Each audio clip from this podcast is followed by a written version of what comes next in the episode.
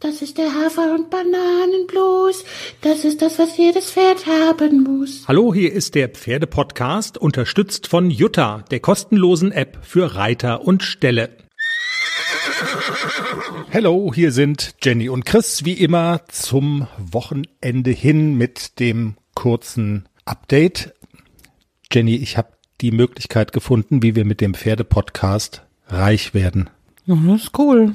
Weißt du auch wie? Also zusätzlich zu den Jutta-Hunderttausenden habe ich mir überlegt, wir machen so ein, wir, wir steigen ganz groß ins Blutegel-Business ein.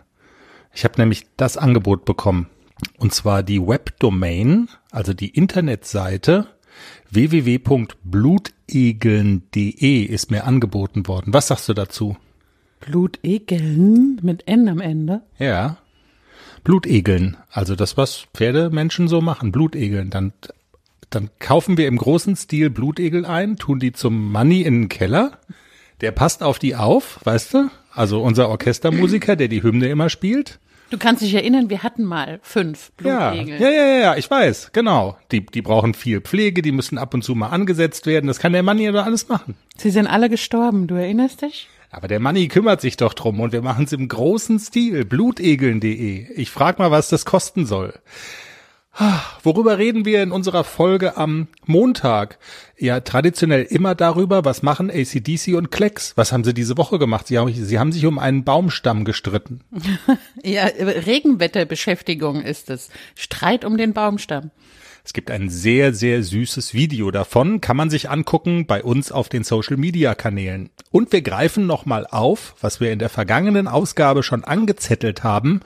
Da hat uns ja der Tiermediziner Dr. Mengeler erklärt, dass schlecht gelagertes Futter, Heu zum Beispiel, für Erkrankungen der Atemwege bei Pferden verantwortlich ist, ganz häufig.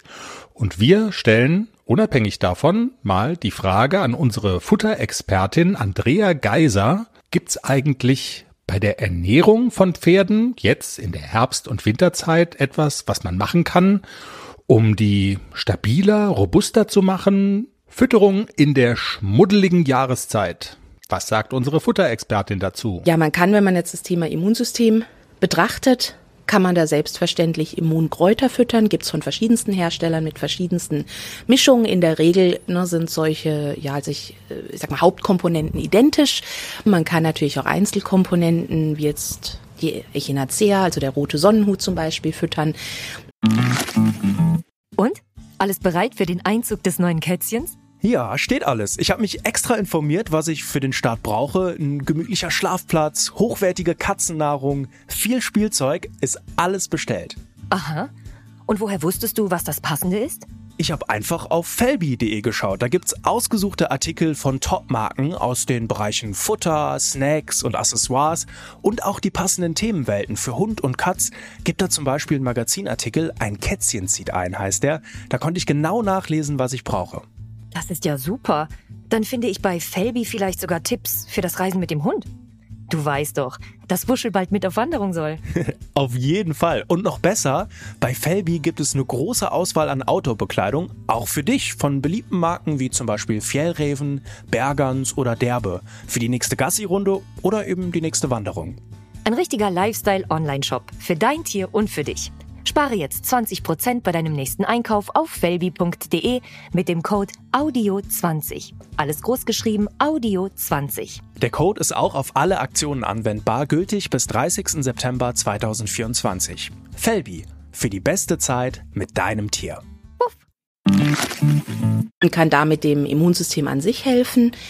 Ähm, was doch auch immer die Grundlage ist, finde ich, dass man eben grundsätzlich eine naturnahe Fütterung hat, also sprich nah am natürlichen Speiseplan des Pferdes.